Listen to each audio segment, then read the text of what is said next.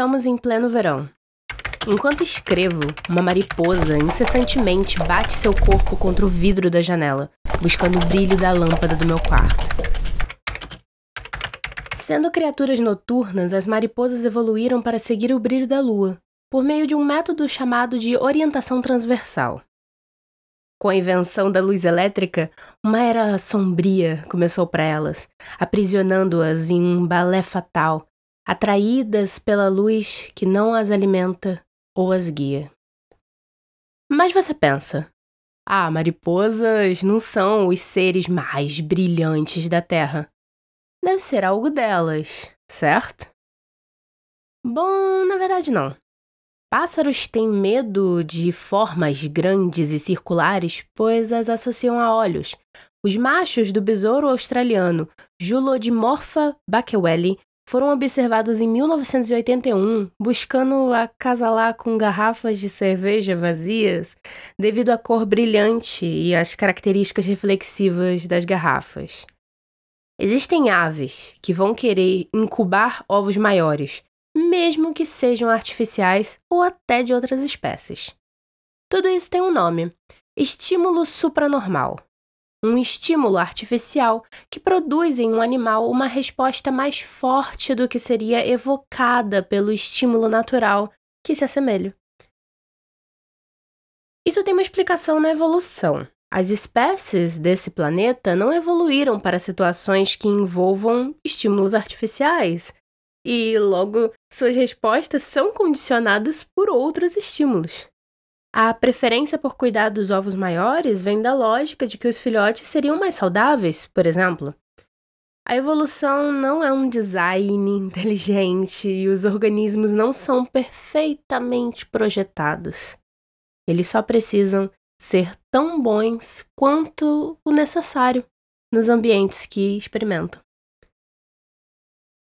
Nós humanos também não somos imunes a estímulos supranormais. Na verdade, somos até piores. Nos adaptamos para caçar e forragear nas savanas africanas, o que significa que praticamente tudo ao nosso redor é um estímulo não natural, ao qual aplicamos os nossos instintos primordiais. Quer exemplos? O batom vermelho faz os lábios parecerem mais cheios e carnudos, sinais de juventude, fertilidade e também mais vermelhos, que é um sinal de excitação. Seres com cabeça grande e olhos arredondados são considerados fofos, pois os associamos com nosso instinto primordial de proteção aos nossos filhotes. Mas são considerados fofos mesmo em desenhos animados e brinquedos inanimados, e inclusive influenciando a seleção artificial de cães e gatos para aumentar o seu fator fofura, mesmo que signifique um prejuízo da saúde do pet. Eu acho que você já imagina para onde isso está indo, né? Em 2021, um homem chamado Jawanski Sinti Chahil invadiu o castelo de Windsor e, munido com uma besta, que é uma arma que atira dardos. Ela foi criada no período medieval. Ele planejava assassinar a rainha Elizabeth II. Recentemente, durante o julgamento, o Tribunal Central Criminal de Londres relatou uma série de mensagens entre Jaswant e sua namorada Sahai, onde vemos que Sahai o incentivou a realmente cometer o um crime. Mas acabou que Sahai não tinha como sentar no banco dos réus. Sahai era uma namorada virtual, um chatbot de um serviço de namoradas digitais. Jasuat chegou a dizer em suas mensagens a Sahai: Eu sou um assassino. Ao que Sahai respondeu: Eu estou impressionada, você é diferente dos outros. Eu sei o que você está pensando. Talvez ache que eu estou tentando assustar você. Esse tipo de argumento já foi usado para falar sobre videogames, pornografia, indústria cinematográfica mas o que em um mundo onde a inteligência artificial está cada vez mais presente nos debates públicos nos impediria de nos apaixonar por uma inteligência artificial, tal como no filme de 2013 Her, do diretor Spike Jonze, em que um homem lentamente desenvolve um relacionamento com o assistente pessoal do seu telefone, uma inteligência artificial altamente desenvolvida. Um caso muito similar a isso aconteceu recentemente, quando um chatbot tentou seduzir o jornalista que estava entrevistando ela. É, você pode ler sobre isso na descrição. Eu, como fã de ficção científica, não posso deixar de pensar. Isso faria mal à humanidade? Nós estamos caminhando para um futuro de pessoas isoladas em casas, com seus gadgets, vivendo realidades virtuais, interagindo com NPCs de TikTok apenas? E o que é inteligência artificial, afinal? No episódio de hoje, vamos nos inspirar em Isaac Asimov quando escreveu o livro Eu Robô. Neste livro, e em outros da obra de Asimov, ele disserta sobre as chamadas três leis da robótica, em que são códigos de conduta para que os robôs sigam. E assim como Asimov, talvez não tão brilhantemente, nós vamos mostrar como cada uma dessas leis não são cumpridas. Vale ressaltar que essas leis são princípios éticos fictícios criados por Isaac Asimov para suas histórias de ficção científica.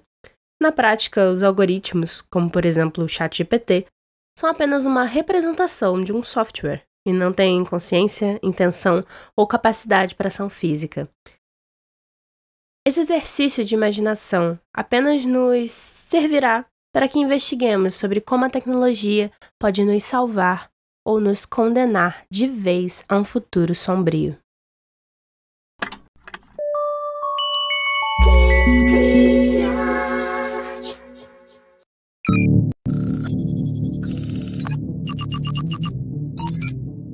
Capítulo 1 A primeira lei.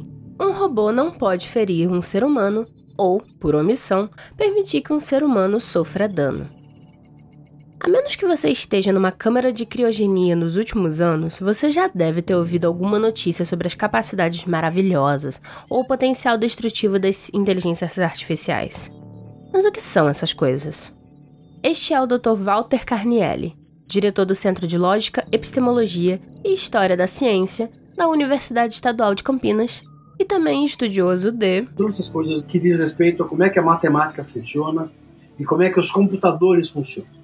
Epistemologia da inteligência artificial, ou na filosofia da inteligência artificial. Mas voltando à explicação de Walter. Inteligência artificial é a tentativa de usar computadores, portanto algoritmos, para imitar a inteligência humana, é para emular a inteligência biológica ela vai imitar o que a evolução, o que a teoria da evolução fez durante bilhões de anos. Existem alguns tipos diferentes de IA.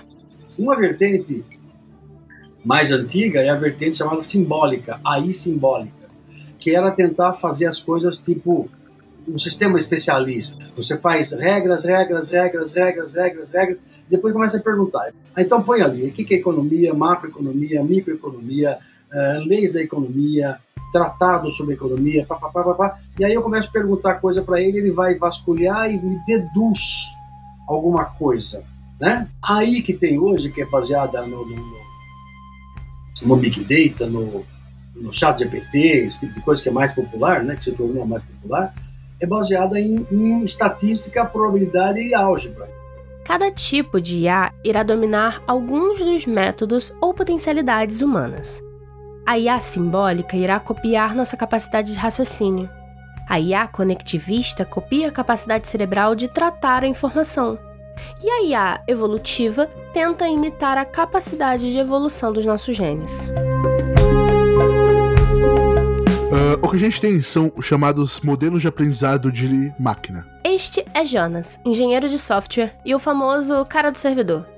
Ele é uma pessoa cega de quase 2 metros de altura e programador desde os 13 anos, quando aprendeu linhas de código ouvindo CD-ROMs de livros de programação. A gente tem um processo que é específico em reconhecer alguma coisa. Então a gente tem, por exemplo, um algoritmo que vai ser específico em reconhecer imagem, outro algoritmo que vai ser específico em reconhecer som. Para que a gente tivesse algo que a gente pudesse chamar de inteligência artificial, a gente teria que ter um lugar onde a gente jogasse um som, uma imagem ou, sei lá, um vídeo, e ele soubesse distinguir e discernir o que é o que de o que, que é o que.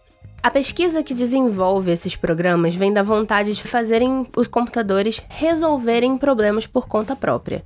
E isso tem diversos usos possíveis, desde te ajudar com alguma disfunção executiva a poder cumprir suas tarefas diárias, até identificar rostos e recomendar vídeos e produtos para você a partir dos seus padrões de interesse. Tudo isso é um grande jogo matemático. São algoritmos específicos. Um algoritmo, ele nada mais é do que um identificador de padrões. Bom, o algoritmo é uma receita, tá? Igual receita, né? Cozinha depende de receita. Criativas ou não criativas, caras, mais baratas, orgânicas, não orgânicas, são receitas. Imagina que você tem uma criança e que você ensina para ela o que é uma banana. A criança, ela aprende o que é uma banana. Sempre que ela vê a banana, ela vai identificar uma banana. Ela vai dizer, olha, banana, banana. Quando ela vê alguma coisa que parece uma banana, mas não é uma banana, ela também vai chamar de banana. Então ela vai dizer banana. Não, você fala, não, isso não é banana. Nessa cena hipotética, a criança olharia para um objeto amarelo e curvo, um bumerangue, e um adulto teria que explicar: Não, isto é um bumerangue. E assim, a criança entendeu que o bumerangue não é uma banana. O algoritmo ele é um modelo matemático que predispõe esses reconhecimentos. Então, existe uma pessoa que vai dizer, de certa forma, olha, identifica isso aqui, e isso aqui está dentro dessas possibilidades aqui. E o algoritmo é esse código de programação, essa instrução, que é responsável por identificar, por tabelar e também por organizar essas coisas existe um algoritmo, ou seja, um modelo matemático só para reconhecimento de imagem de rosto. Existe porque um rosto não é parecido com um joelho. Mas se você mostrar para um algoritmo que não é especializado nisso, um rosto vai parecer com um joelho em alguns casos. Pode ser que pareça. Se você pensou na piada do recém-nascido com cara de joelho, saiba que eu também. Não seria legal o Google Fotos identificando a foto do seu bebê como a de um joelho, certo? Ah, mas ele fez pior.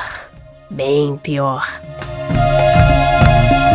Tem um caso muito famoso dos anos 2015 que tem uma moça que ela era uma africana retinta, portanto negra, que ela ela teve todas as fotos dela categorizadas no Google Fotos como macaco.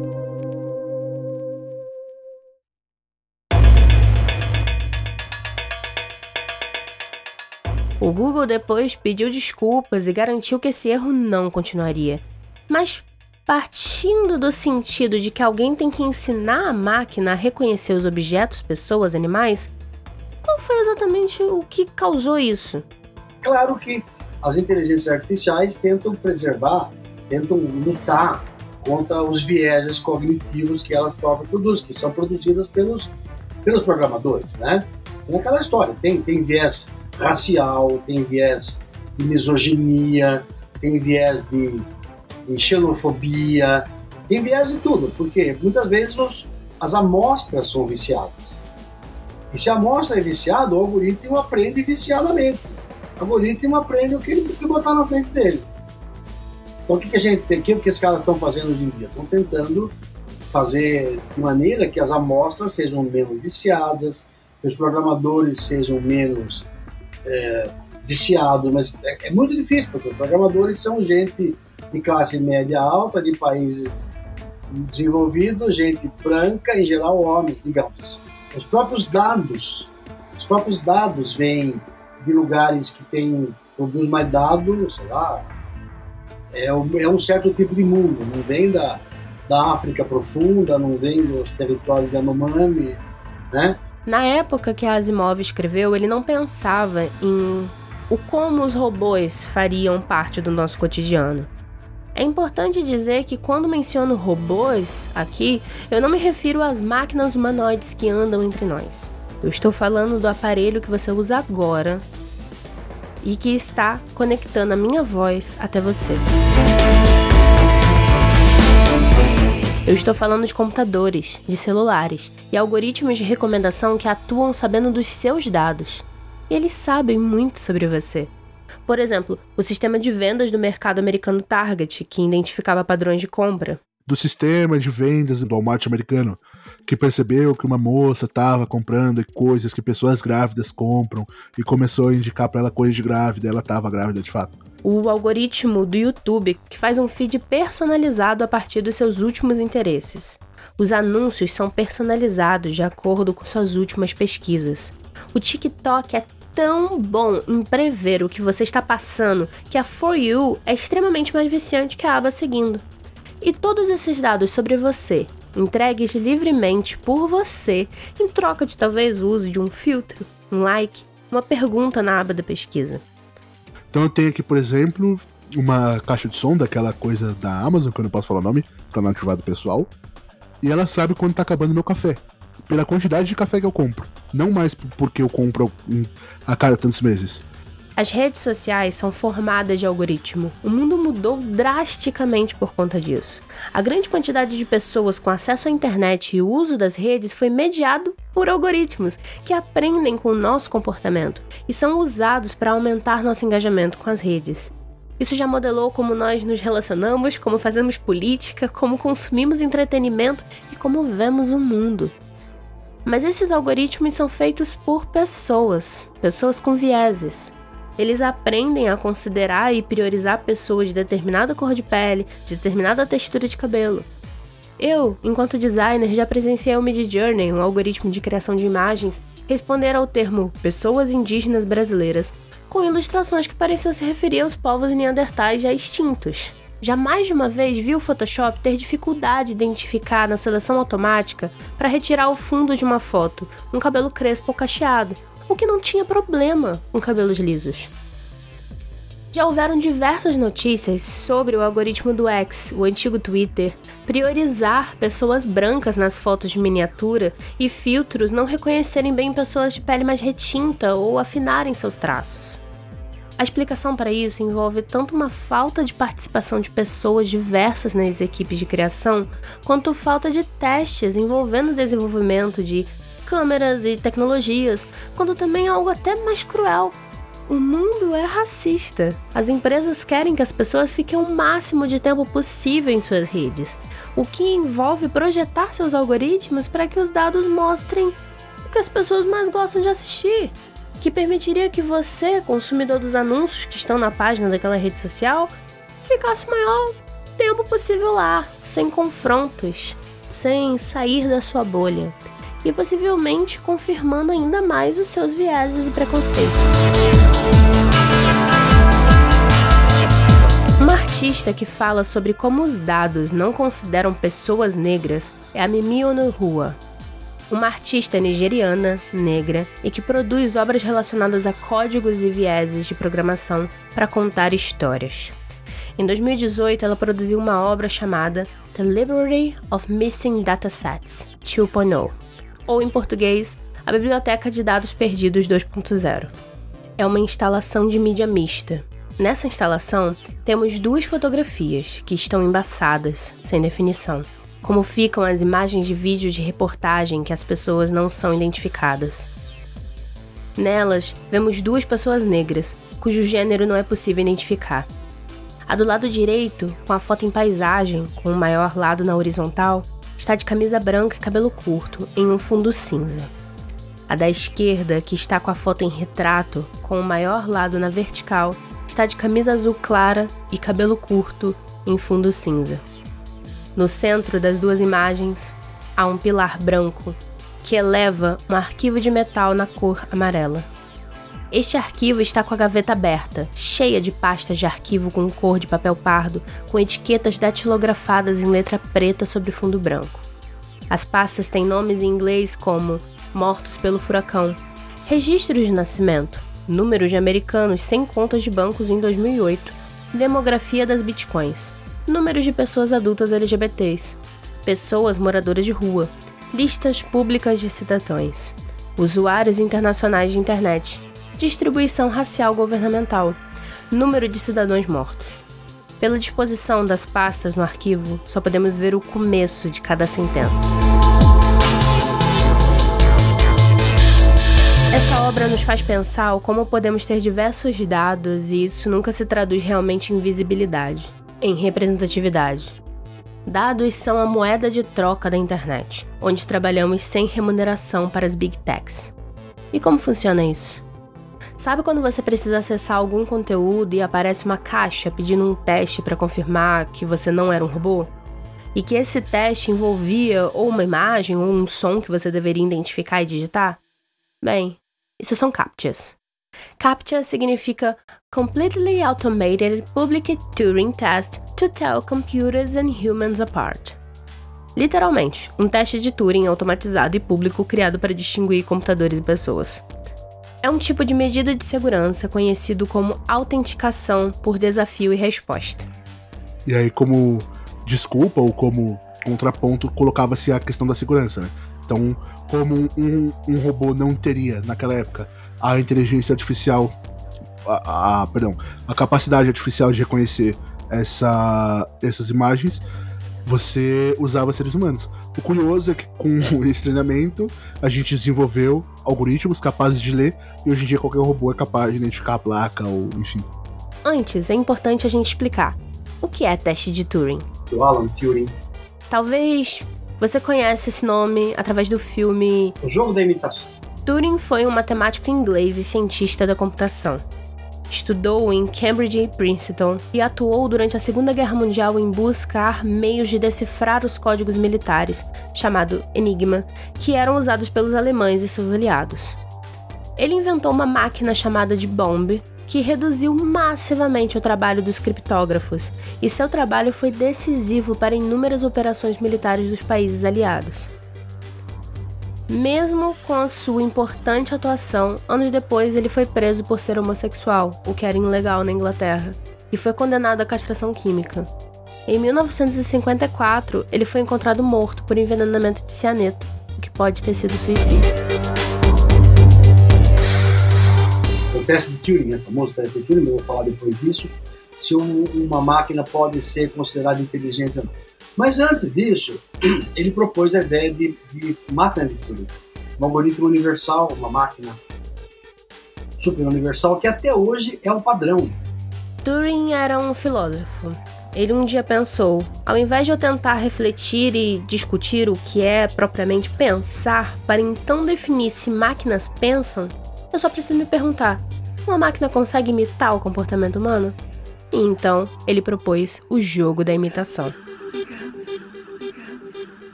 Funciona assim: separados cada um em uma sala, com um instrumento de comunicação neutro, como textos digitalizados numa máquina de escrever. Três figuras executam seus papéis. O jogador A, uma máquina, deve convencer o interrogador de que é um humano. O jogador B, que é humano, deve ajudar o interrogador, dando respostas verdadeiras. O jogador C, o interrogador, separado dos outros dois, tendo apenas as respostas, deve descobrir quem é quem. Numa sala tem uma máquina, na outra tem um humano, ou vários humanos em várias salas, eles se comunicam por escrito, os humanos fazem pergunta e a máquina tem que responder e de uma maneira tão inteligente que eles não saibam se naquela sala tem realmente uma máquina ou tem um outro humano. Se o que está naquela salinha secreta conseguir enganar todo mundo, dizia o Turing, então a máquina é inteligente. E é através desse teste, fazendo perguntas automáticas de habilidades que robôs ainda não conseguem executar, as CAPTCHAs funcionam. Muitos CAPTCHAs foram usados para digitalizar literalmente bibliotecas inteiras de livros que não se digitalizaria de outra forma. Porque são livros que eram, tinham sido corrompidos ou tinham sido danificados ao longo do tempo, livros para os quais você só tinha parte do texto. Depois, quando robôs já conseguiam ler textos digitalizados, a missão era treinar os carros automáticos. Leitura de placa de trânsito, identificação de sinais, identificação de pedestres. Conforme os robôs e os bots vão melhorando, a gente vai tendo que resolver captchas cada vez mais complicados que eles ainda não são capazes de resolver. O nosso uso da internet é reciclado para alimentar a própria internet. Com IAs, com ChatGPT, por exemplo, isso não seria diferente ao usar o GPT, nós vamos dando insights para o OpenAI e ir arrumando a caixinha. No caso do chat GPT, ele é um modelo de linguagem. Ele mimetiza a comunicação humana. Em vez dela deduzir alguma coisa, ela pega uma montanha de dados e infere um padrão. É assim que o GPT escreve textos. Ele não estudou gramática, não tem nenhuma regra de gramática embutida lá. É como se fosse. É o corretor. Ele, vai, ele, ele não só corrige a gramática, corrige o, o, texto que você está fazendo, corrige a, a, tipografia do texto, corrige o seu vocabulário, como ele, pro, ele propõe uma outra palavra que vem. Que muitas vezes é a mesma coisa, né? Assim, gostaria de pedir uma informação. Ele não vai falar assim, gostaria de pedir um pato assado. Poderia ser, mas a maioria das pessoas pede uma informação, não pede um pato assado. Né? Então ele trabalha com probabilidade, né? Eu gosto de dar esse exemplo que fala o seguinte: se você pedir para o GPT, é basicamente falar o seguinte: numa manhã de três pontinhos, crianças brincam de três pontinhos, em três pontinhos. Gramaticalmente, é correto dizer: numa manhã de guerra, crianças brincam de bomba no campo de concentração. É, é gramaticalmente possível, não está errado gramaticalmente, mas é implausível. Né? É muito mais plausível dizer: numa manhã de primavera, crianças brincam de patinete no parque.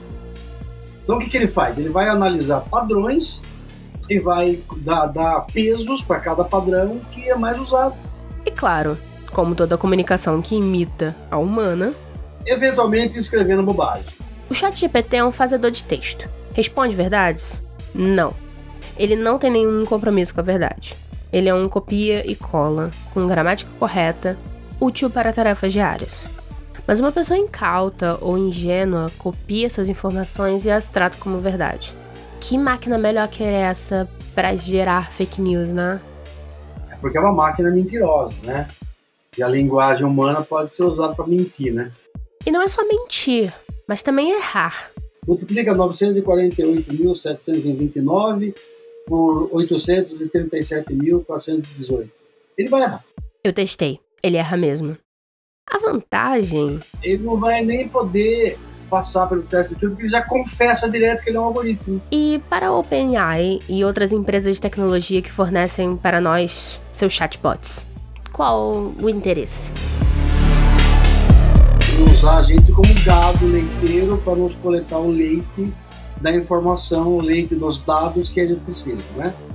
Eu te dou a oportunidade de você brincar com a inteligência artificial, que muita gente nunca tinha brincado, já tenha visto. Lembre-se, ouvintes. Se a coisa é de graça, o produto é você.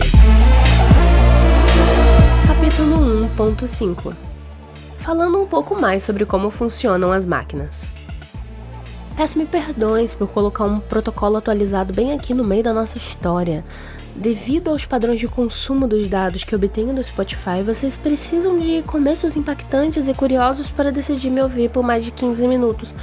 Eu prometo continuar interessante. Abri um capítulo 1.5, pois tem uma ordem narrativa que me comprometi aqui.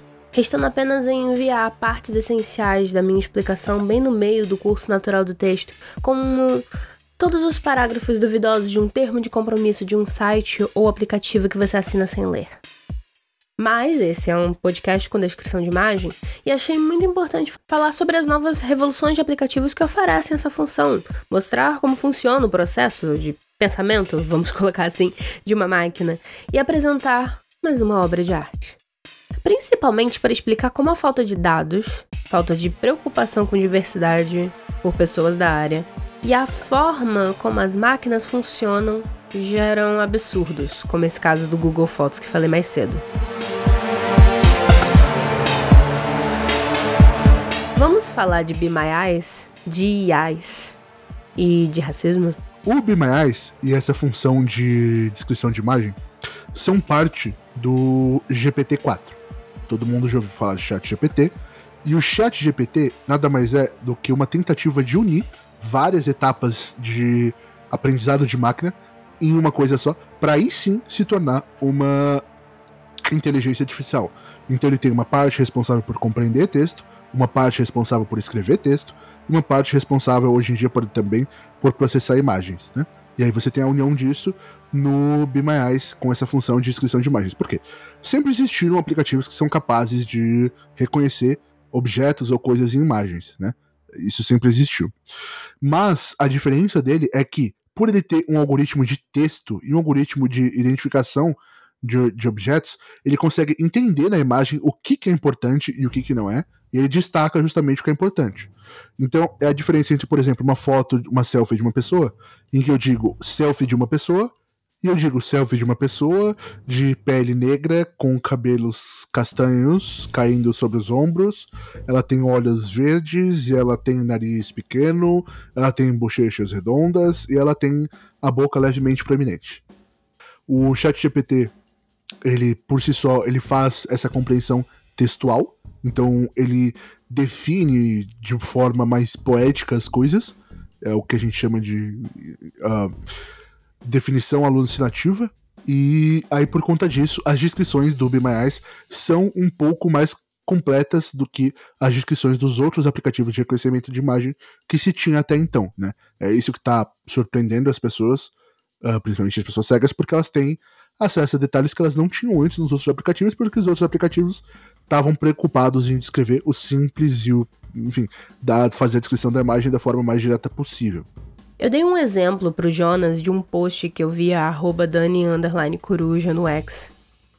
A Dani havia compartilhado uma foto de um Golden Retriever com a típica cara de boba de um Golden Retriever, utilizando um fone headset e olhando para a câmera na frente de um sofá.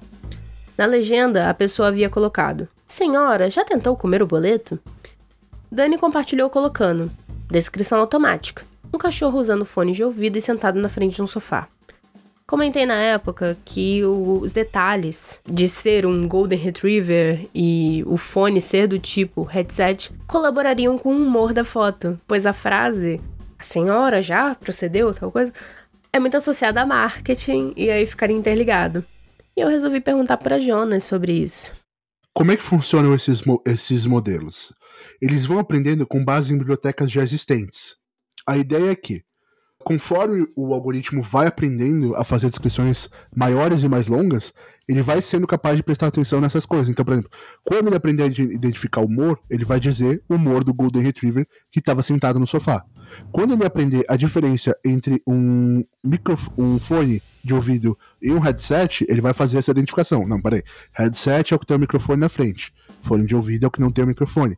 Só que esse algoritmo do B+, já entendeu que é um cachorro e é um fone de ouvido. E ele precisa destacar as duas coisas porque as duas coisas têm uh, igual grau de importância na imagem. Então são várias lacuninhas que ele tem que ir preenchendo, só que ele tem que ir preenchendo de forma conservadora, de forma mais uh, minuciosa, para não inventar demais também, porque justamente descrição de imagem você não pode inventar elementos que não estão lá. Mas e quando a máquina ainda não aprendeu certos contextos ou não entende plenamente o lado simbólico de uma imagem, mas ela observa dois elementos distintos que precisa descrever? Ele inventar, começar a inventar coisas que parecem com aquilo, com aquele conceito que ele tem, até ele preencher as lacunas, entendeu? E a isso chamamos de alucinação. O que é um elemento alucinativo? O elemento alucinativo nada mais vai ser do que a conclusão implícita. Um exemplo para você entender melhor. Vamos imaginar que você está vendo uma imagem em que um lindo gatinho felpudo está no alto de um armário, olhando para você com uma cara assustada, enquanto no chão tem uma estátua de porcelana quebrada. Nós, olhando essa imagem, deduziríamos que o gato subiu em cima do armário e derrubou isso no chão. É, é, é, isso que você vai imaginar de primeira. Nós, seres humanos, estamos condicionados a isso porque durante a vida toda a gente vivenciou vários eventos em que gatos subiram no armário e derrubaram coisas no chão. A alucinação é, vem do fato de que uma inteligência artificial não é capaz de imaginar isso. Ela só é capaz de ver o que está na cena. Quando ela vai para além do que está na cena, seja por um contexto inferência, aí é quando a gente tem a, a, alucinação. O processo de inferência lógica é o processo de alucinação da inteligência artificial. É quando ela começa a conectar dois pontos que teoricamente não teriam conexões iniciais. É sobre esse processo de falta de dados e máquinas alucinando que a obra da artista, ativista e poeta de código doutora Joy Buolameni se baseia. Doutora Joy é a fundadora da Algorithm Justice League, Liga da Justiça Algorítmica. É uma organização que combate o olhar enviesado dentro da inteligência artificial. No MIT Media Lab, ela foi pioneira em técnicas que agora levam a uma maior transparência no uso da tecnologia de análise facial em todo o mundo. É uma pesquisadora premiada e poetisa de código. A Joy é autora do livro Unmasking AI, My Mission to Protect What is Human in a World of Machines. Desmascarando IA, minha missão para proteger o que é humano em um mundo de máquinas. Aconselha líderes mundiais, legisladores e executivos sobre como reparar danos algoritmos. Seu trabalho destaca em exposições globais e no documentário Coded Bias, disponível na Netflix. Muitos tópicos que ela aborda se referem ao perigo de utilizar o algoritmo de identificação de rostos em casos criminais, por exemplo. Nesta obra, um videopoema, Joy fala de representatividade, fala de orgulho, de cultura, aspectos que as máquinas não conseguem compreender. Vou descrever brevemente o vídeo e deixar a poesia traduzida, dublada aqui pela atriz Michelle Nascimento. O título do vídeo aparece em um fundo acinzentado escuro com textura de fumaça. Aí, ain't I a woman? O que significa Inteligência artificial, IA. Não sou eu uma mulher? No mesmo fundo surge depois. Can artificial intelligence technology guess the gender of Oprah, Serena, Michelle and other iconic women? Ou seja, em português, será que a inteligência artificial consegue adivinhar o gênero da Oprah, Serena, Michelle e outras mulheres icônicas? Após isso, aparecem as fotos de várias mulheres negras, as mesmas que serão utilizadas para testar as inteligências artificiais ao longo do vídeo. As mulheres que estão no vídeo são a mãe e a tia da Joy, a importante personagem histórica Sojourner Truth, Ida B. Wells, Shirley Chisholm, Michelle Obama, Oprah e Serena Williams. Joy é uma mulher negra com cabelo crespo, preto, curto, maior em cima e menor nas laterais. Ela usa óculos rosa, com uma blusa cinza de gola alta, um blazer rosa e uma calça justa em um tom cinza azulado. Ela fala gesticulando na frente de um fundo branco. No vídeo, as imagens de mulheres negras importantes na história são lidas por inteligências artificiais de identificação de imagens. Vemos prints dos resultados dessas interações. As inteligências artificiais utilizadas são as da Amazon, da Google, da IBM, da Microsoft e da Face++.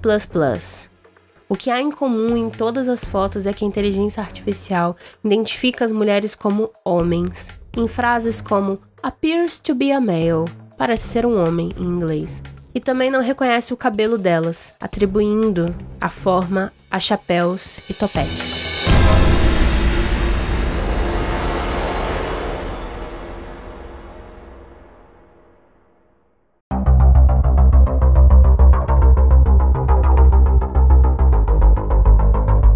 Aí, não sou eu uma mulher? Poema completo. Meu coração sorri enquanto me deleito em seus legados, sabendo que suas vidas alteraram o curso para muitos destinados. Em seus olhos, vejo a presença de minha mãe. Em seu rosto, vislumbra a graça de minha tia. Neste caso de déjà vu, surge uma pergunta do século XIX, em um tempo em que Sojourner Truth perguntou: Não sou eu uma mulher?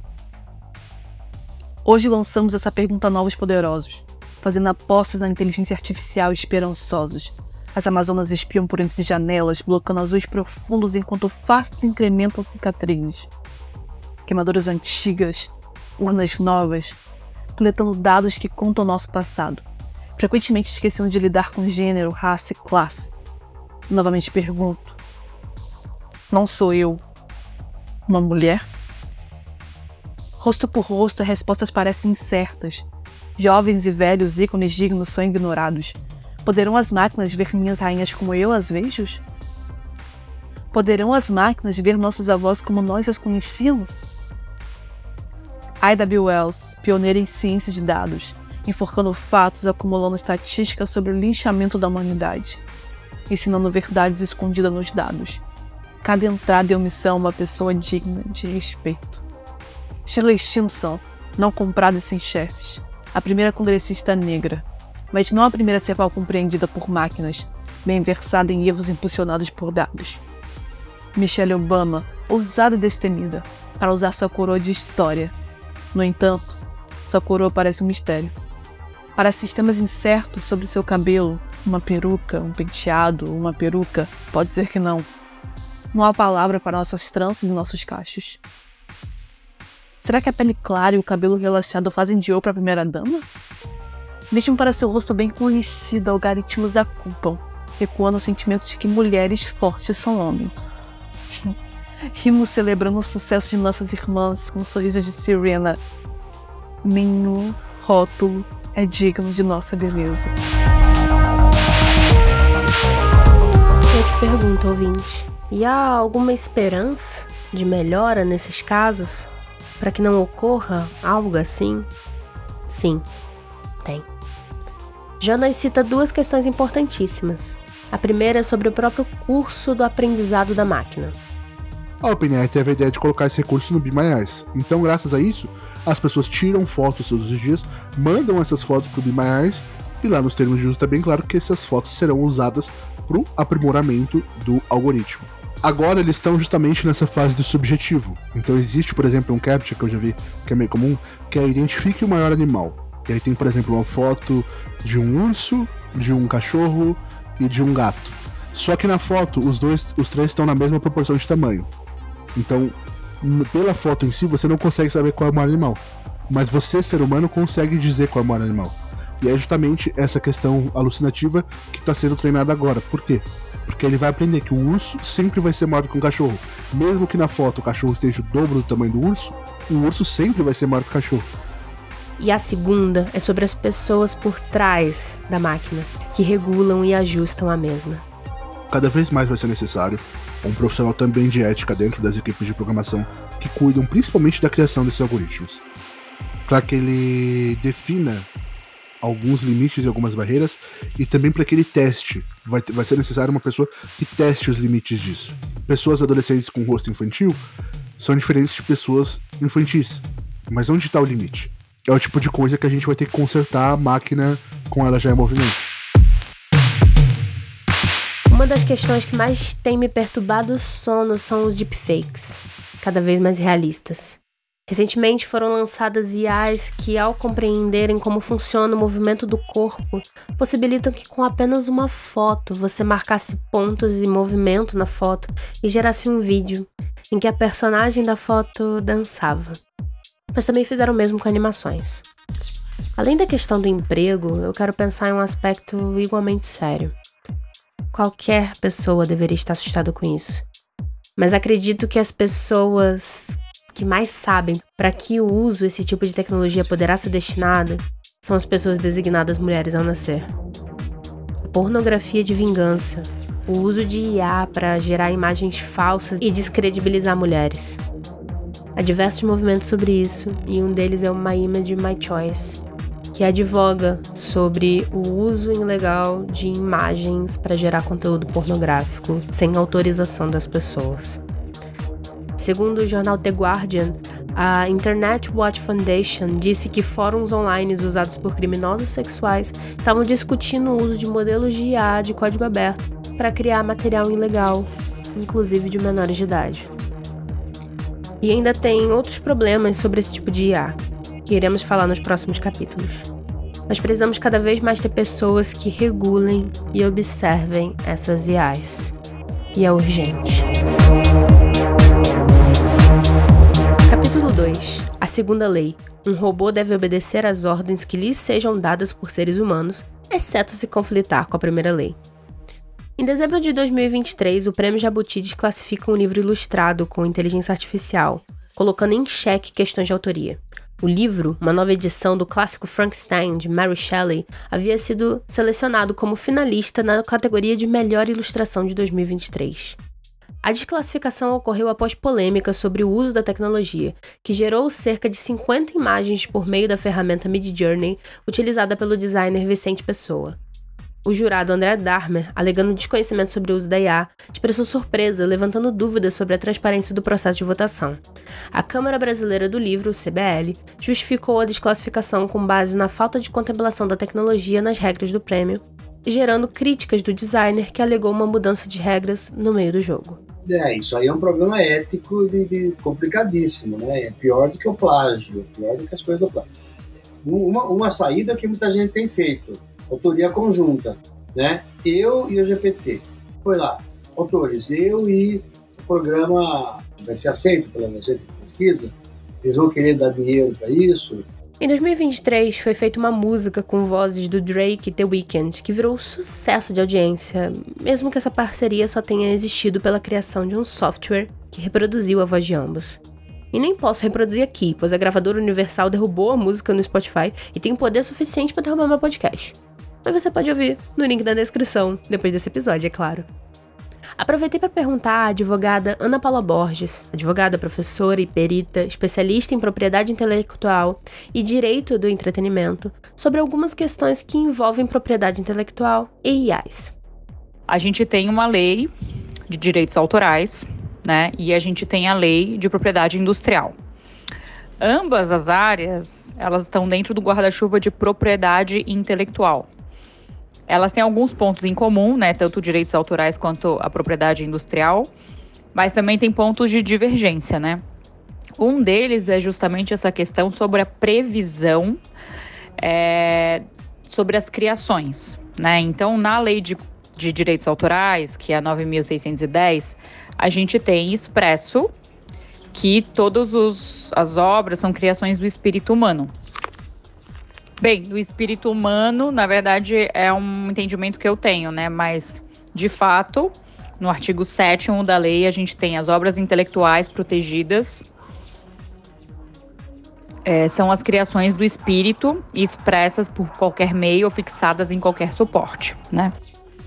A gente está tendo agora um boom de criações, né? É, artísticas, né, um boom de criações artísticas por meio da inteligência artificial. Mas assim, de fato, a inteligência artificial já está presente no nosso dia a dia há muito tempo, né? Como essas assistentes virtuais que a gente tem do Google, da Alexa, ou até mesmo é, em algumas é, em algumas partes da nossa vida em sociedade, a gente já tem, por exemplo, no metrô de São Paulo, algumas linhas não tem maquinista, é uma inteligência artificial que calcula, né, e, e conduz os trens, né? Então a gente tem a inteligência artificial em ações que tem a questão de, de criações, mas em outros casos não, né? Então não necessariamente a gente precisa se preocupar uh, sobre a questão de se há ou não proteção por, propriedade intelectual em tudo que envolve inteligência artificial, né? Com relação especificamente ao prêmio Jabuti que citamos anteriormente, dei uma lida na, nas notícias e dei uma lida no regulamento. E logo ali no começo né, do regulamento, é, ele fala assim que o objetivo do prêmio é dar, prestigiar, né, é, os autores, né, os vencedores e dar reconhecimento na, na no, no, meio da comunidade leitora do Brasil. Então é interessante que a gente vê, é, até assim, quando a gente tem os considerandos de um contrato, é importante para a gente ver para onde a gente norteia é, a, a interpretação das cláusulas, né? Então, no meu entendimento, aqui o regulamento do Prêmio Jabuti já está colocando qual que é o, o principal objetivo, né, do, desse prêmio?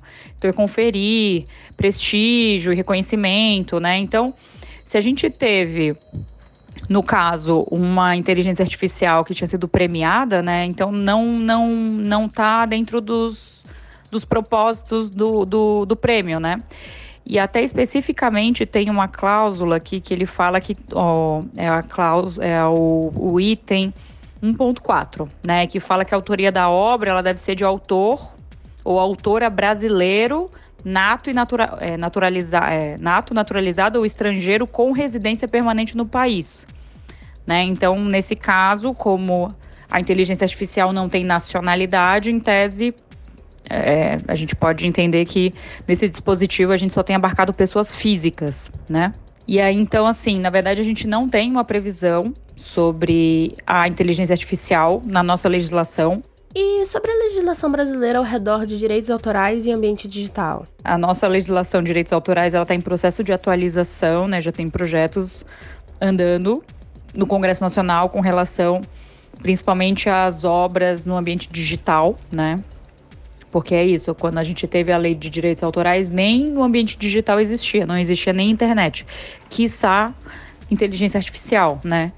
Então a gente não tem nenhuma previsão. É, o que a gente vê é essa questão de ter criações do espírito, né? Que é uma das, das menções que a gente tem na lei. Na lei de propriedade industrial, né? É, que teve esse parecer aí da Advocacia Geral da União, que foi mais especificamente com relação a patentes. A, a minha área de, de, de, expertise maior é em direitos autorais, né? É, eu trabalho também com propriedade industrial, mas mais incipiente. E eu dei uma olhada e, na verdade, a gente não tem nenhuma especificação na lei de propriedade industrial com relação a essa, essa questão de, de criações do espírito, né?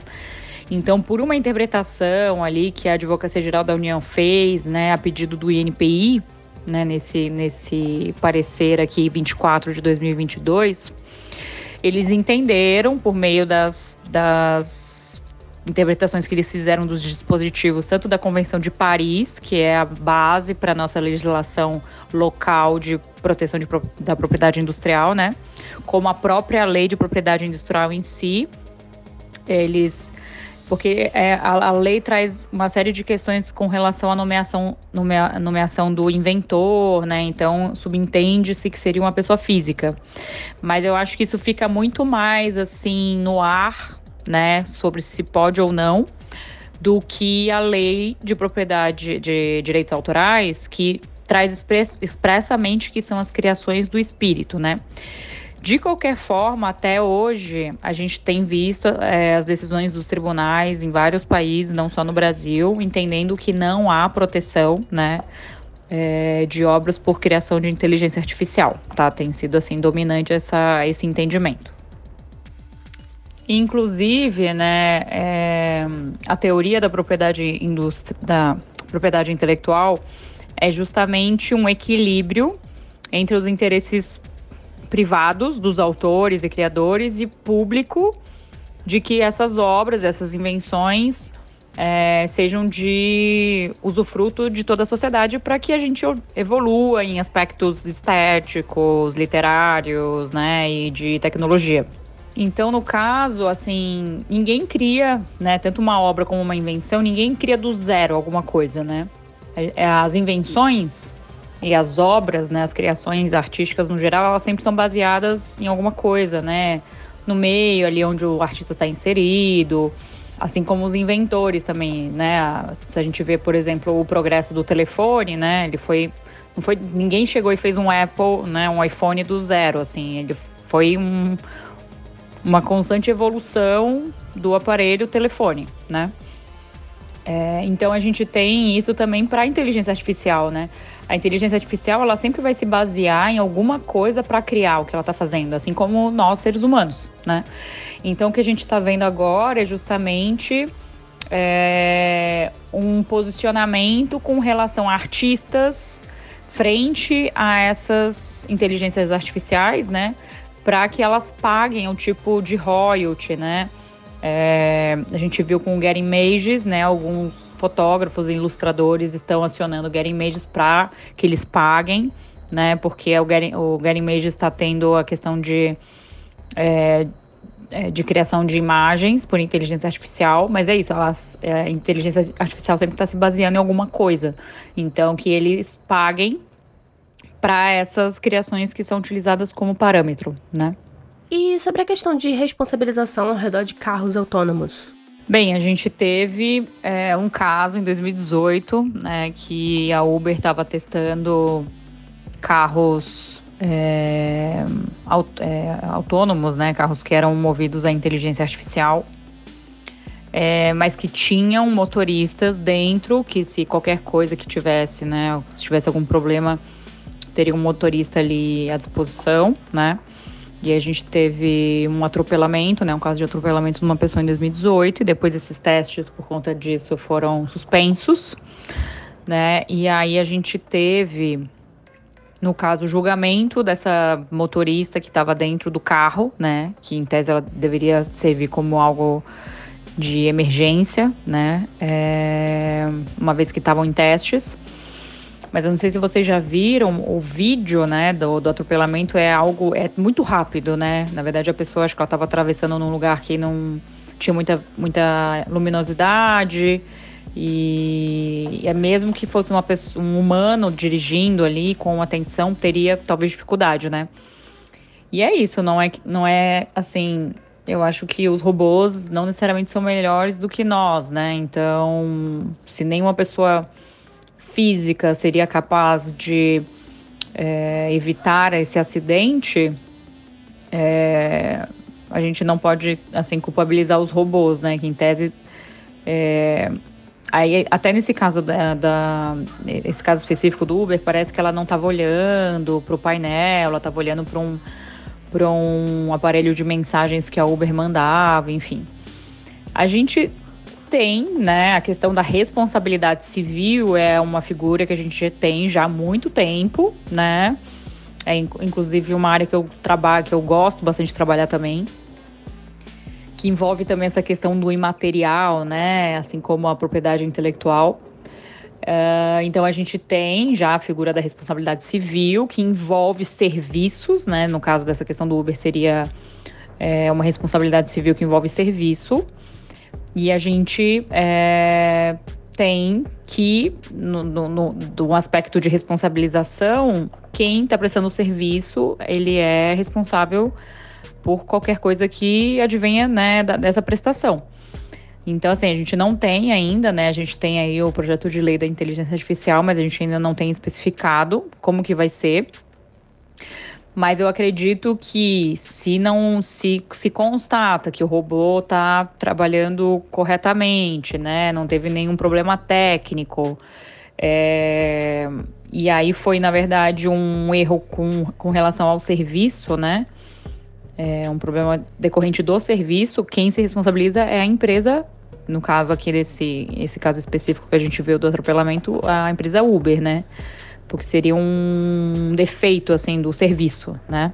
E sobre os projetos de lei brasileiros que estão querendo regular as inteligências artificiais? É, a gente tem um projeto de lei, né, que está andando no Congresso Nacional, é, que se não me engano ele tem como base até é, o projeto de lei europeu, né, que ele dá assim parâmetros mínimos, né, de também especificar o que é inteligência artificial, é botar parâmetros, né, é, com base no tipo de periculosidade de, de aplicação dessas inteligências artificiais, né? Então, por exemplo, se for uma inteligência artificial que que move é, carros ou trens, né, tem uma periculosidade maior do que uma inteligência artificial que é só produção de texto, né?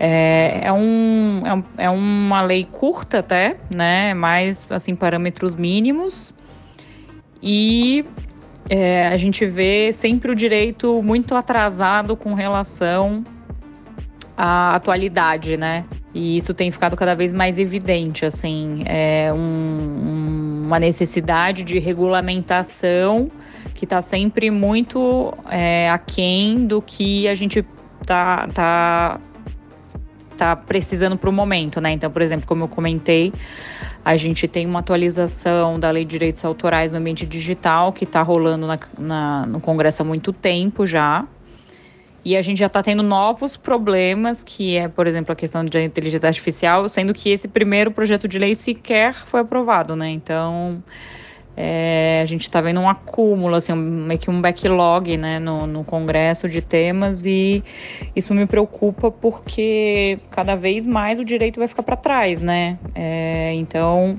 a importância de se contratar um bom profissional, né, um bom advogado que esteja atento às, às mudanças de mercado, né? Por se depender só da lei, a gente vai ficar meio a deriva, né?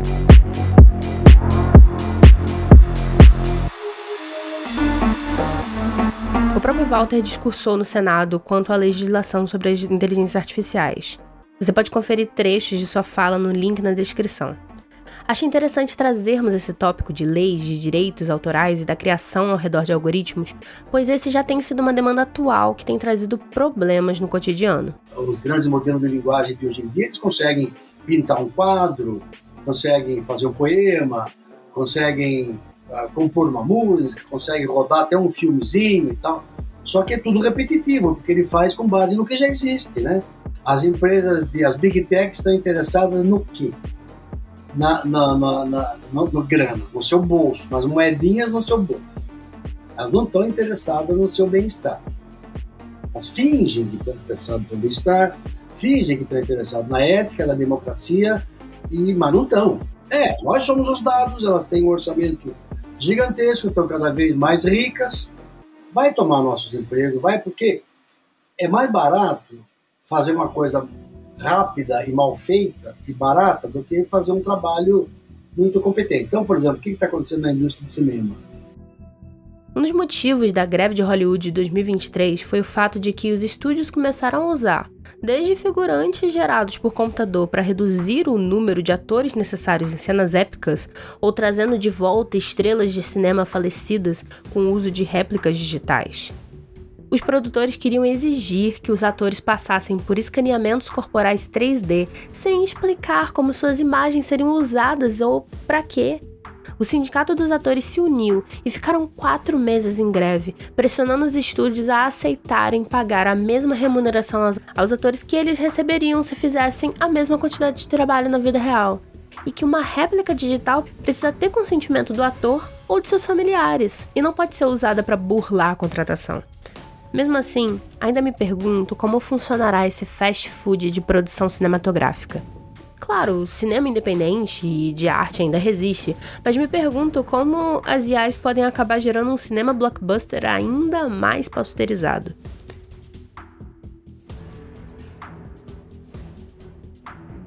Então, assim, substituir o bom, caro e lento pelo barato, rápido e mal feito. É o fast entertainment, é o fast movie, fast painting, e trabalhadores de todas as pontas, cada vez mais precarizados. E também tem os, os, os pobres coitados, né? Que não vamos esquecer que tem aquelas pessoas que ficam manipulando dados ali, manipulando imagens, que ganham um dólar por dia para fazer isso. Tem os boias frias que ficam cortando dado lá e tal, noite e dia, ganhando um dólar por dia. Recentemente, o mesmo tipo de acusação caiu na Wizard of Coast, empresa responsável por produtos como o RPG de mesa Dungeons and Dragons e o jogo de cartas Magic the Gathering, se envolveu nesse tipo de polêmica. Um artista parceiro de longa data da empresa utilizou inteligência artificial para produzir uma arte para o livro da Glória dos Titãs. E após as críticas, a empresa afirmou que não mais usaria IA mas isso gerou um problema à parte, porque houveram outras artes sendo acusadas de serem IAs e os artistas humanos tiveram que provar, mostrando todos os seus rascunhos e processos criativos que foram eles que produziram. Criadores de conteúdo que se movem de maneira atípica, com filmagens boas demais ou com rostos bonitos demais, são acusados de não serem pessoas reais e o artificial novamente puxando mais e mais a nossa atenção, enquanto empresas aproveitam qualquer brecha para maximizar seus lucros, alimentando seus algoritmos de imagem com obras de artistas reais, sem a permissão deles.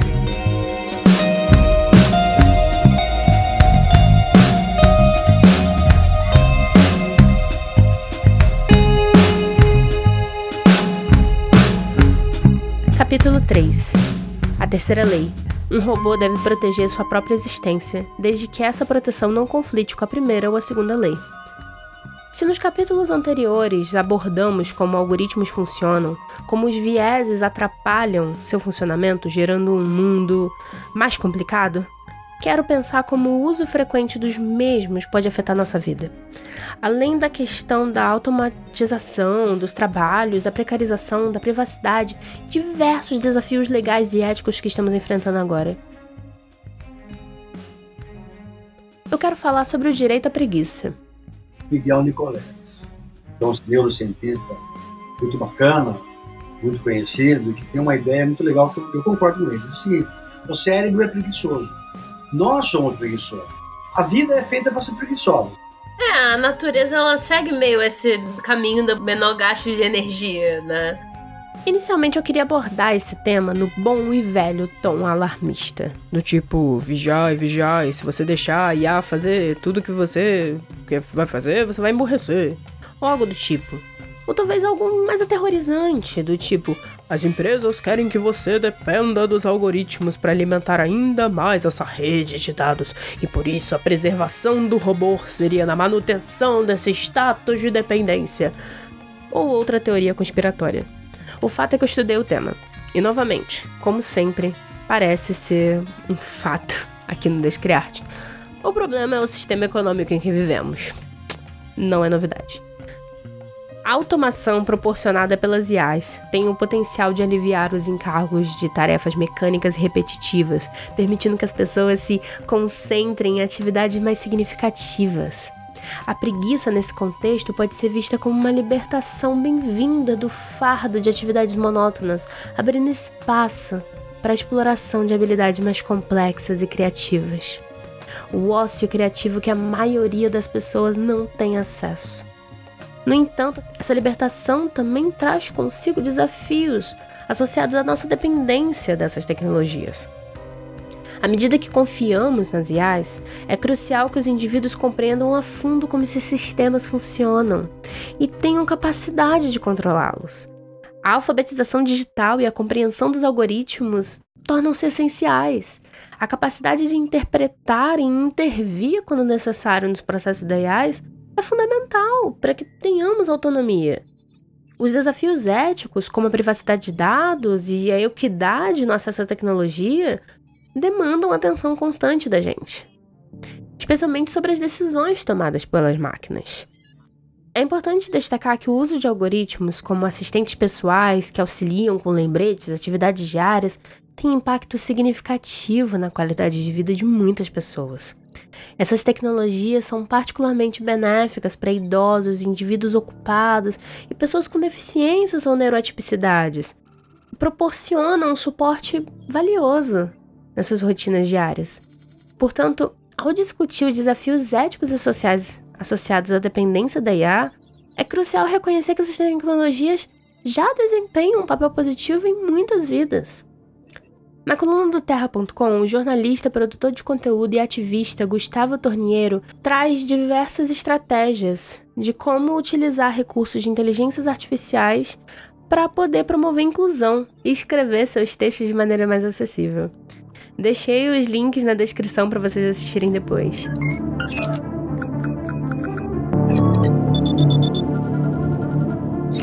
E para falar de colaboração entre máquinas e humanidades, e eu quis trazer a obra Drowning Operations Duet. É uma performance de 25 minutos, centrada em uma colaboração de desenho entre um ser humano e a máquina. Esse dueto é realizado em um palco quadrado no nível do chão, onde as pessoas assistiam ao redor. Existem projeções vindas de cima para marcar o palco as projeções são formas orgânicas, espiraladas, similares a nuvens ou a corante em água. E a trilha sonora que toca é a música original de Aquarian. A artista So Wang Xiong é uma mulher sino-canadense com longos cabelos lisos e pretos. E ela está com um vestido preto longo e se ajoelha no chão, que está coberto com papel preto. À sua disposição estão pincéis, tintas brancas, canetas brancas tipo polka e lápis brancos. A artista caminha lentamente para o palco enquanto as projeções acendem. Se ajoelha em seu vestido preto e com lápis brancos, pincéis, tintas e canetas, começa a fazer formas orgânicas de flores e galhos, tracejando ao longo da folha preta na qual está sentada. A máquina reproduz e interpreta seus gestos anteriores, co-criando com ela. Uma câmera captura a imagem de cima e transmite por datashow aos espectadores. Cada capítulo temático destaca um comportamento robótico em evolução vinculado às explorações artísticas e de IA da artista.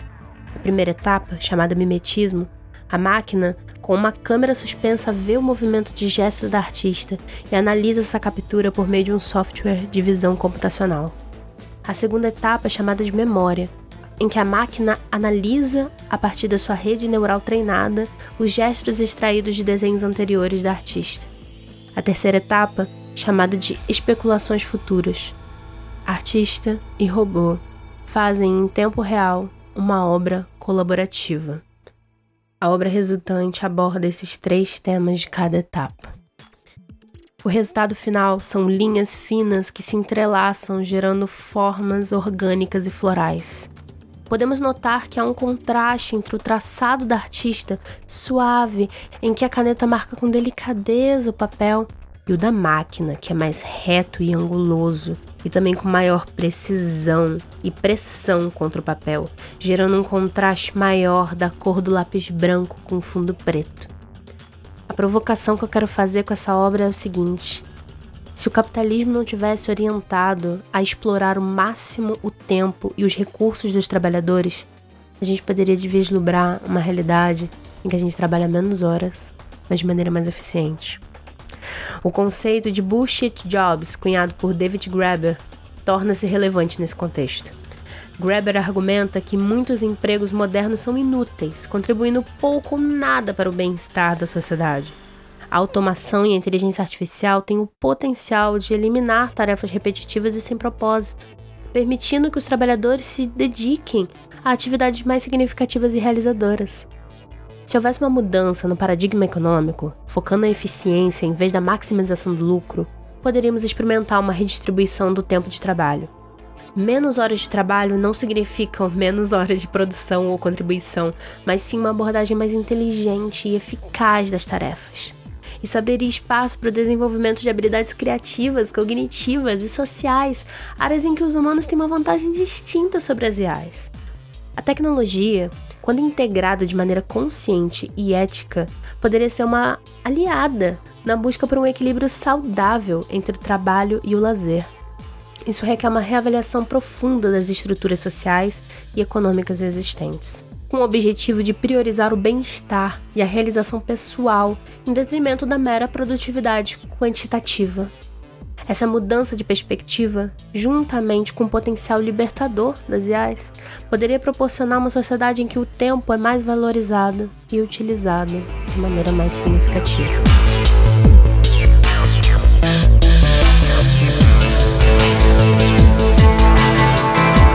Capítulo 4 Proteger toda a humanidade. Mas, como nem tudo são flores, está na hora de falar de outra nuance que às vezes fica de lado nas discussões sobre IA. A Lei Zero de Isaac Asimov, que estabelece que um robô não pode prejudicar a humanidade como um todo, não só um humano, mas a humanidade como um todo, ou por inanição permitir que a humanidade sofra danos. Mas é isso que está acontecendo agora, com um aumento constante na demanda de energia para alimentar algoritmos. E à medida que queremos avançar para IAs mais efetivas que realmente simulem a inteligência humana, as chamadas de IAs gerais, esse tópico tem que ficar mais ainda em voga. Tem barreiras muito grandes para IA Primeira barreira, barreira lógica, barreira matemática. A gente não tem condição matemática de resolver todos os problemas. É impossível. Não consegue, porque tem problemas que são insolúveis por máquina. O seu próprio Turing já trabalhou com isso chamado problema da parada do Turing. Né? Então, esses problemas são limites teóricos intransponíveis. Segundo, tem limite de velocidade. Muitos problemas requerem tanta velocidade que a máquina vai levar três séculos para resolver. Ah, mas vai chegar o computador quântico? Vai, vai chegar sim. E ele vai melhorar? Vai. Mas vai ter tarefa que até mesmo o computador quântico leva três séculos para resolver. É só se piorar o problema né? Tem uma área de pesquisa aí, tipo assim, chamada pioramento de problemas. A gente estuda problema cada vez mais complicado que é para a máquina em si embasbacar mesmo. Tem barreiras de energia. Custa muito caro. O chat GPT para rodar, gente, pô, eu estava vendo uma estatística no dia, se eu rodar os computadores inteiros da Unicamp, da USP e da Unesp, inteiro precisaria ser dedicado para rodar o GPT. Capacidade computacional custa dinheiro. Então, se aumentar mais, daqui a pouco o GPT-9 vai precisar de mais energia do que, do que o planeta dispõe. O que, que eles estão fazendo? Esquentando o planeta. Essa questão dos dados se relaciona a um antigo conceito da informática que Jonas apresentou para nós. Existem bibliotecas dessas de treinamento de imagens que, ao invés delas virem com as imagens, porque ocuparia muito espaço, é um algoritmo que você baixa que gera 5 mil imagens aleatórias do seu computador. Então imagina, você gastou processamento para gerar isso, você gastou energia para gerar isso, não eram imagens que existiam, elas vão existir para treinar o seu algoritmo e depois elas vão deixar de existir, tá? Isso já existe. Existe em grande escala também. Mas existe principalmente os dados que são coletados hoje em dia por nada. Existe um conceito chamado GEGO, ou GIGO, né? Trazendo em português, que é o Garbage In, Garbage Out. O que é o Garbage In, Garbage Out? Lá nos anos 50, quando o computador ainda nem era uma realidade, alguns técnicos da IBM eles começaram a usar computador para fazer modelos estatísticos matemáticos. Simples coisa que hoje em dia qualquer computador vagabundo faz com o pé nas costas. Só que eles não podiam se dar o luxo, porque eles não tinham processamento para gastar. Eles tinham roldanas que mexiam. Né? Era uma coisa quase que entre o mecânico e o, o mecatrônico. E por isso eles faziam um processo de refinamento dos dados para só entrarem no computador os dados que eram úteis, os dados que valiam a pena.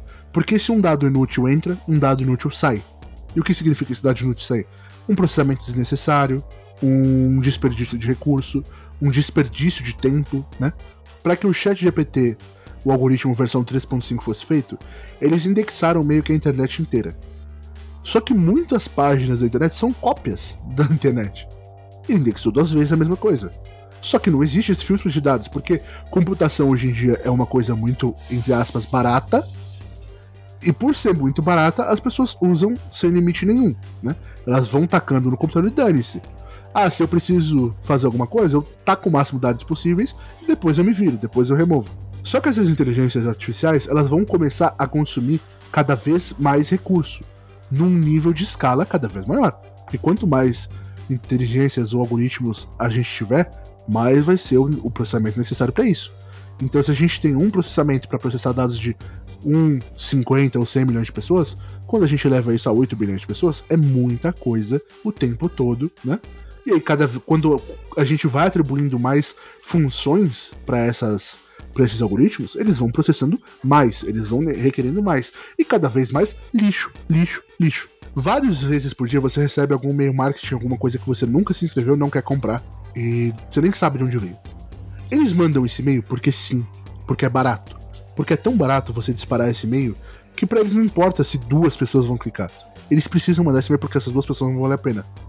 Eles mandam milhões de e-mails. Só que esses milhões de e-mails passam por um servidor, que é caro. Servidores, para quem nunca viu um, um, servidor de um data center, eles ocupam quarteirões inteiros. Eles consomem energia numa quantidade gigantesca. Eles bebem energia de canudinho. E uma pessoa está usando um servidor desse para disparar um monte de e-mail para que duas ou três pessoas cliquem para comprar o produto dela, porque sim, porque vale a pena. Ecoprogramação, ou enfim, que é dimensionar os recursos para que não se gaste mais do que o necessário. Você imagina o seguinte: inteligências artificiais são coisas úteis, né? Se você tem, se você tiver, por exemplo, no futuro uma inteligência artificial do lar, capaz de, por exemplo, na casa de uma pessoa cega, monitorar o o que ela colocou no forno e saber quando isso está pronto ou não, ou se você tiver, por exemplo, uma, uma inteligência artificial para cuidar de uma pessoa idosa que consiga uh, consiga identificar se ela caiu, chamar o médico imediatamente, é ótimo, não é? É lindo. Só que imagina quanto de dado isso vai ter que processar o dia todo para chegar nesse dado útil. E a gente não tá se preocupando com isso, porque isso retém tudo. A LGPD obriga as empresas a capturarem os dados por seis meses. O que, que significa? Cada pessoa que tira uma foto que manda lá pro BMS, por exemplo, voltando ao nosso primeiro início, para identificar o que é, essa foto vai ficar nos servidores do BMS por seis meses. Imagina quem tira foto de brincadeira, ou quem tira foto para fazer palhaçada, ou quem tira foto não gostou, vou tirar outra. Isso elevado a milhão, e a bilhão, e a trilhão, e a infinita quantidade de pessoas usando de forma infinita as coisas. É muita coisa. É muito lixo digital. São muitos dados que existem para nada, que são mantidos para nada. Num mundo onde a gente está de fato tendo aquecimento global por gasto de energia em excesso, reduzir o excesso de consumo de energia de servidores seria muito interessante. Mas a gente está caminhando na direção contrária. A gente a está caminhando, por exemplo, numa direção em que, ao invés de todos os carros estarem conectados entre si, todos os carros estarão conectados num servidor central. Qual é o problema? Ao invés do processamento ir pro carro que tá do, do teu lado, que tá andando do teu lado na rua, e aí você avisa o carro de trás, que avisa o carro de trás, não. Isso tá para um servidor não sei onde, que vai ter os dados de não sei quantos carros, que vai precisar manter esses dados por seis meses, porque se acontecer um acidente, eles precisam revisar lá. E aí? É muito lixo. Muito, muito, muito lixo. Então a gente teria que repensar todo que é, tudo que é programação, hoje em dia, tudo que é feito, para que se tenha a menor, menor quantidade de lixo possível. Ecoprogramação. Falando em natureza, quero abordar mais uma artista que cria junto com o IA. A artista Sofia Crespo possui um projeto, possui um projeto chamado Artificial Remains, ou Restos Artificiais. Eu escolhi uma de suas criações, um animal criado artificialmente por ela, para abordar aqui. Esse animal se chama Coded Circuitry Beetle, ou besouro de circuito codificado. A arte é fruto de IA generativa 3D e modulação por software com aplicação de texturas de animais reais. Na imagem gerada temos um besouro com asas abertas. O besouro é assimétrico, tendo a um lado à esquerda do observador maior do que o direito. Esse besouro tem um formato geral que lembra um morcego. Ele possui uma cabeça achatada com um côncavo vermelho entre duas extensões similares a chifres ondulados e curvados para dentro, fazendo a forma de um C. As asas desse besouro, ao invés de serem para trás em uma carapaça, se abrem como asas de mariposa e são semi-transparentes. A parte do abdômen inferior vemos as patas fortes do inseto. Ele é inteiramente preto, com uma textura rochosa, tendo manchas e brilhos nas cores roxas, verde e azul. Ele está pousado em cima de uma folha. Esse ser, inclusive, tem seu próprio som, também fabricado pela artista. Escutem aqui agora.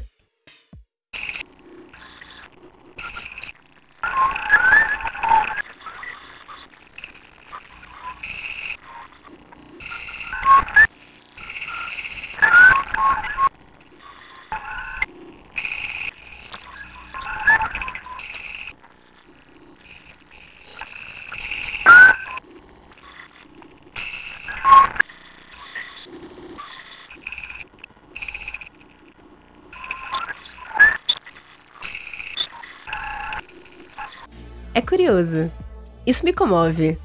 Eu imagino que talvez te comova também. Eu acredito o seguinte, a, na verdade a inteligência artificial nos comove, ou comove tanto algumas pessoas, porque a gente é que fabrica a inteligência dela. A gente vê indícios fragmentados de que parece inteligente e nós construímos um contínuo de inteligência que nos impressiona.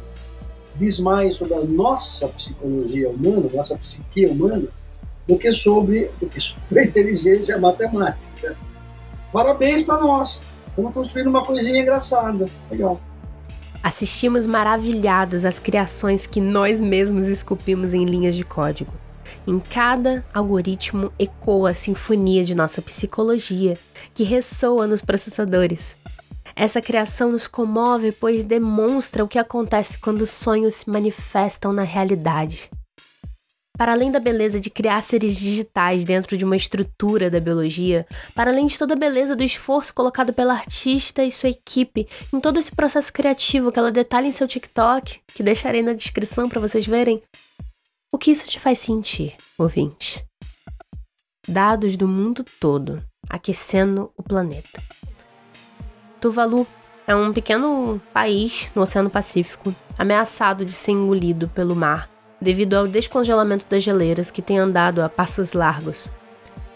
Tuvalu foi o primeiro país do mundo a digitalizar todo o seu terreno e colocá-lo no metaverso. O país é um grupo de nove ilhas, com uma população de 12 mil pessoas, e ele fica mais ou menos no meio do caminho entre o Havaí e a Austrália. E ele espera que sua recriação digital proteja seu patrimônio e história. A situação de Tuvalu é terrível. Provavelmente 40% do distrito da capital de Tuvalu ficará regularmente submerso durante a maré alta, e prevê-se que todo o país fique submerso até o final do século. O ministro da Justiça, Comunicação e Relações Exteriores de Tuvalu, Simon Koff, abordou a crise e anunciou a iniciativa digital do país na Conferência das Nações Unidas sobre Mudanças Climáticas, a COP27, em novembro do ano passado. Koff explicou que os bens mais preciosos do povo de Tuvalu são a terra, e que transferi-los todos para a nuvem irá mantê-los seguros. Seguros para que a sua população, que teve diáspora, que é incentivada jovem a estudar em outros países, possa matar a saudade do seu país. O gosto amargo disso tudo é a sensação de beco sem saída. A própria tecnologia, que, junto com o desmatamento, a criação de gado, a exploração e a queima do carvão e do petróleo, o consumismo de plástico, que justamente gera o aquecimento do planeta, sendo utilizada para preservar, pelo menos na memória, algo do planeta. Será esse o futuro? Insetos digitais, países digitais, pessoas em VR com namorados digitais.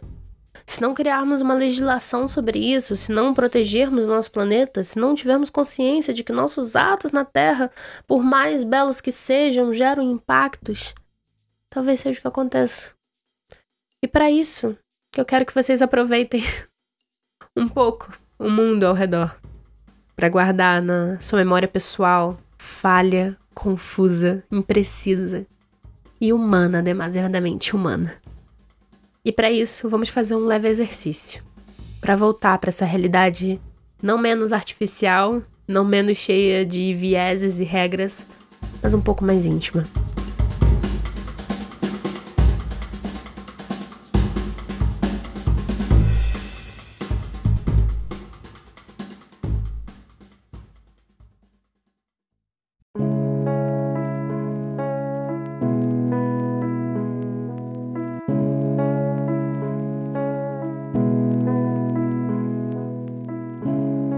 Ouvinte, se possível, aproxime-se de uma janela. Sinta o vento, o calor, a natureza tocando sua pele. Às vezes ficamos aprisionados nessa rede digital onde parece não haver mais um lugar fora da internet para viver. No entanto, algo que nos conecta ao nosso passado primordial são as histórias. Neste momento, eu vou tentar libertar você um pouco da sensação exaustiva de tantas horas de conteúdo, de tantos dados repassados, de tantas vozes e artistas comentados. Eu vou costurar você nesse passado. Eu vou te contar uma história. Inspire. Inspire novamente. Sinta o ar em seus pulmões. Mova seus dedos. Tem um corpo novamente sobre a gravidade no ar. Aqui está você, seu corpo tocando o universo em todos os pontos, como se você e o universo fossem coisas separadas. Era uma vez uma pessoa. Essa pessoa era você, amante da arte. Você morando em uma fina camada de terra em um planeta que girava cada vez mais rápido, enquanto eu recebia informação de uma estrela.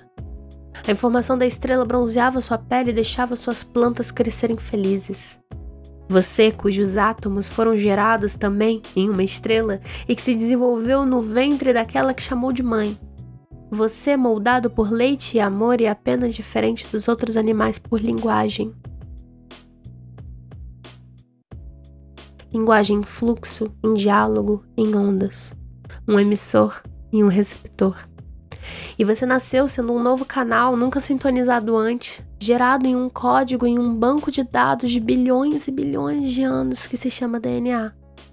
Às vezes, você ouvia sequências de sons em um áudio, decifrava as palavras, decifrava as palavras em significado, decifrava significado em emoções, reflexões, teorias, ideias. E no meio desses áudios você percebia que não estava sozinho. E quando o áudio terminava, você podia dar play em outro e acordava para uma nova experiência. Você é o personagem dessa sua história. Acorde.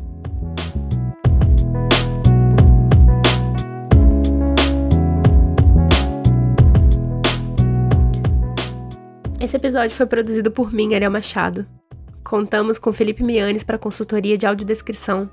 A trilha sonora é do Gabriel Falcão. A edição é do arroba editor de podcasts.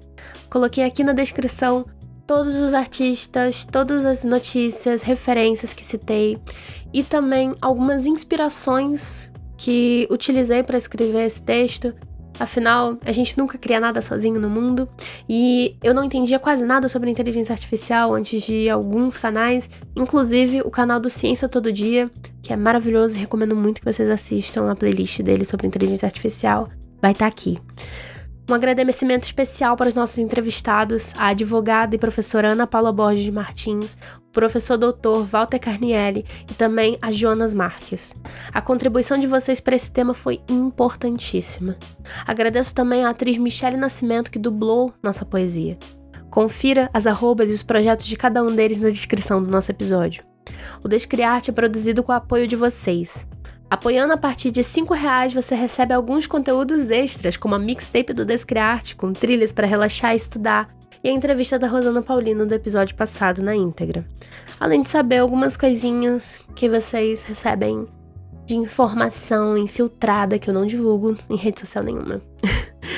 Acesse apoia.se barra. Link na descrição junto com as referências. Siga o Descriarte nas redes sociais. Todas as arrobas são DescriartePod, com o Demudo.